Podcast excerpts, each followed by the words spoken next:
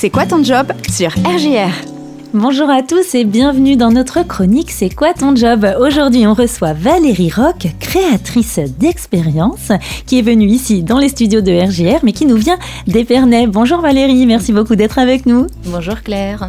Alors tu es une créatrice d'expérience, c'est ça ton job? Qu'est-ce que ça veut dire concrètement? Oh, ça veut dire que j'ai tellement d'idées dans la tête qu'un jour je me suis dit qu'il fallait que je les utilise et que j'en fasse quelque chose de concret. Et comme j'aime beaucoup travailler avec les enfants, j'ai dirigé un IME pendant plusieurs années, euh, j'ai été éducatrice, euh, j'ai été assistante sociale avec les enfants et puis j'ai une grande expérience d'animation aussi. Eh bien, c'était de transmettre aux enfants quelque chose qu'ils n'ont pas l'habitude de voir et qu'ils puissent manipuler, faire, parce que je crois que les enfants comprennent lorsqu'ils font les choses, qu'ils réalisent quelque chose. Donc des expériences, eh bien, sont des expériences autour de la science. Euh, je crée des expériences scientifiques pour les enfants et je leur explique à quoi ça sert. Parce qu'une expérience, c'est super, mais euh, s'il y a juste une expérience, c'est la fin de réussir l'expérience, ça manque un petit peu de chair, je trouve. Donc moi, mon idée, c'est de créer l'expérience, qu'ils puissent la faire et comprendre plein de choses de leur environnement comme ça. Alors concrètement, comment ça se matérialise ces, expériences à faire? Aujourd'hui, ça va prendre deux formes. Donc, il y a un magazine scientifique qui contient un kit pour réaliser des expériences. C'est important qu'avec le magazine, il y ait le kit, il y ait les ingrédients. Euh, comme ça, les parents ne sont pas obligés d'aller acheter des choses qui pourraient leur sembler étranges, comme du chou rouge séché ou euh, de la glycérine. Et avec ça, eh bien, les enfants vont réaliser des expériences. Et le magazine est un support d'apprentissage. Donc, il va y avoir le pas à pas pour faire les expériences, mais aussi plein d'autres informations liées à ces expériences euh, qui vont leur donner plein de petites choses, plein de petites pièces. ils vont piocher les informations qui leur plaisent. Quel type d'expérience Est-ce que tu peux nous donner un exemple qu'on se rende bien compte eh bien, le prochain, le premier magazine qui sort là, juste pour Noël, pour les enfants, eh bien, ils vont pouvoir réaliser une lampe à lave sans lave. Donc, c'est-à-dire qu'ils vont comprendre euh, des phénomènes chimiques, la réaction mhm. entre du vinaigre et du bicarbonate de soude. Ils vont aussi comprendre la, les différentes densités des liquides. Et puis, euh, au-delà de tout ça, c'est simplement joli à regarder et très agréable à faire. Satisfaisant, il dirait. Satis. Alors, euh, on l'a bien compris, tu as eu euh, une première, euh, d'autres expériences professionnelles avant, et puis tu as eu cette envie, voilà, de devenir créatrice d'expériences et d'offrir aux enfants des expériences à faire eux-mêmes. Mais alors, comment Comment on, fait ça? Est-ce que c'est un vrai métier? Est-ce que tu t'es formé? Comment on se dit, euh, eh bien tiens, euh, moi ça c'est mon idée et je vais euh, mettre ça en place. Tu es créatrice d'entreprise, chef d'entreprise, start-upeuse? Qu'est-ce que, Comment ça fonctionne? Honnêtement, je sais pas trop ce que je suis ni ce que je fais. Enfin, si, je sais ce que je fais, mais euh, me mettre une étiquette, j'aime pas trop ça. Je suis dans l'incubateur de start-up de Reims, Innovact, donc j'imagine que je suis start-upeuse. Je suis chef d'entreprise puisque j'ai monté mon entreprise et que c'est moi qui la dirige.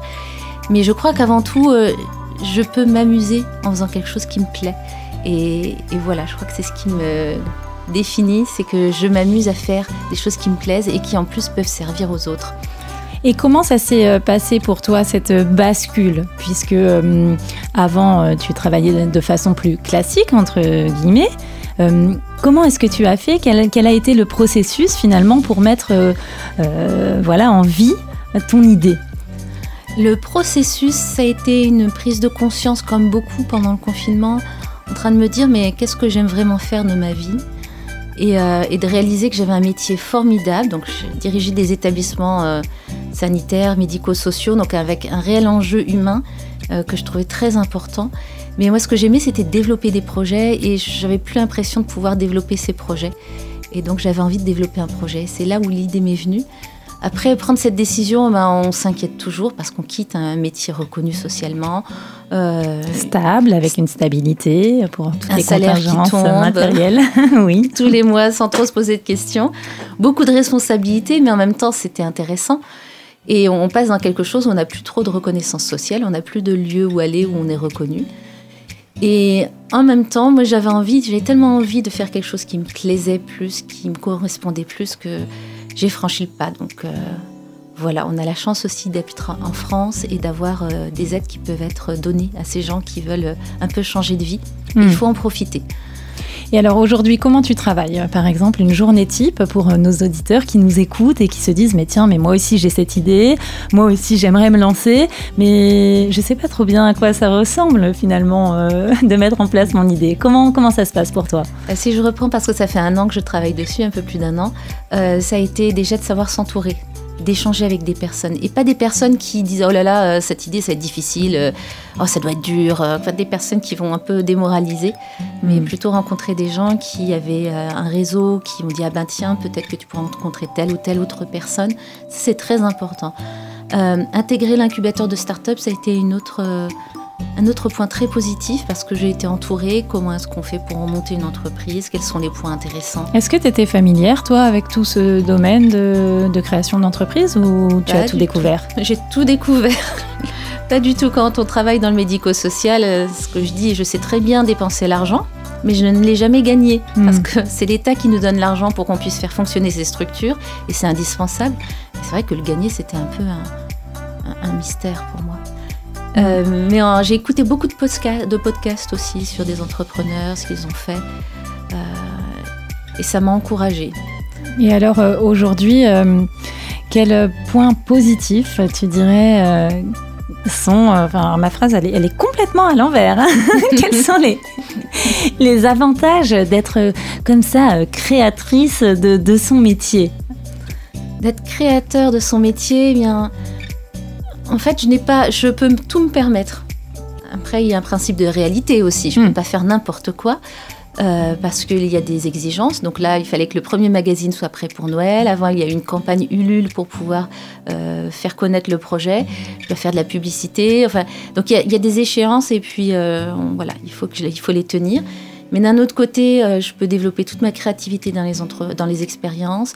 Mhm. Euh, j'avais déjà participé à la rédaction d'un magazine, donc c'était un, point positif pour moi. Ça m'a pas coûté, euh, j'ai pas découvert tout depuis le début. Et j'aime beaucoup résoudre des problèmes. Et quand on se lance, eh bien, on, est face à plein de problèmes et on, cherche les solutions, on les trouve. C'est un peu comme résoudre parfois un Rubik's Cube. Hmm.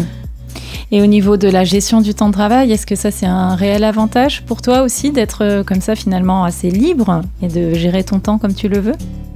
Je pense que je travaille autant qu'auparavant et je pensais que j'arriverais à travailler moins.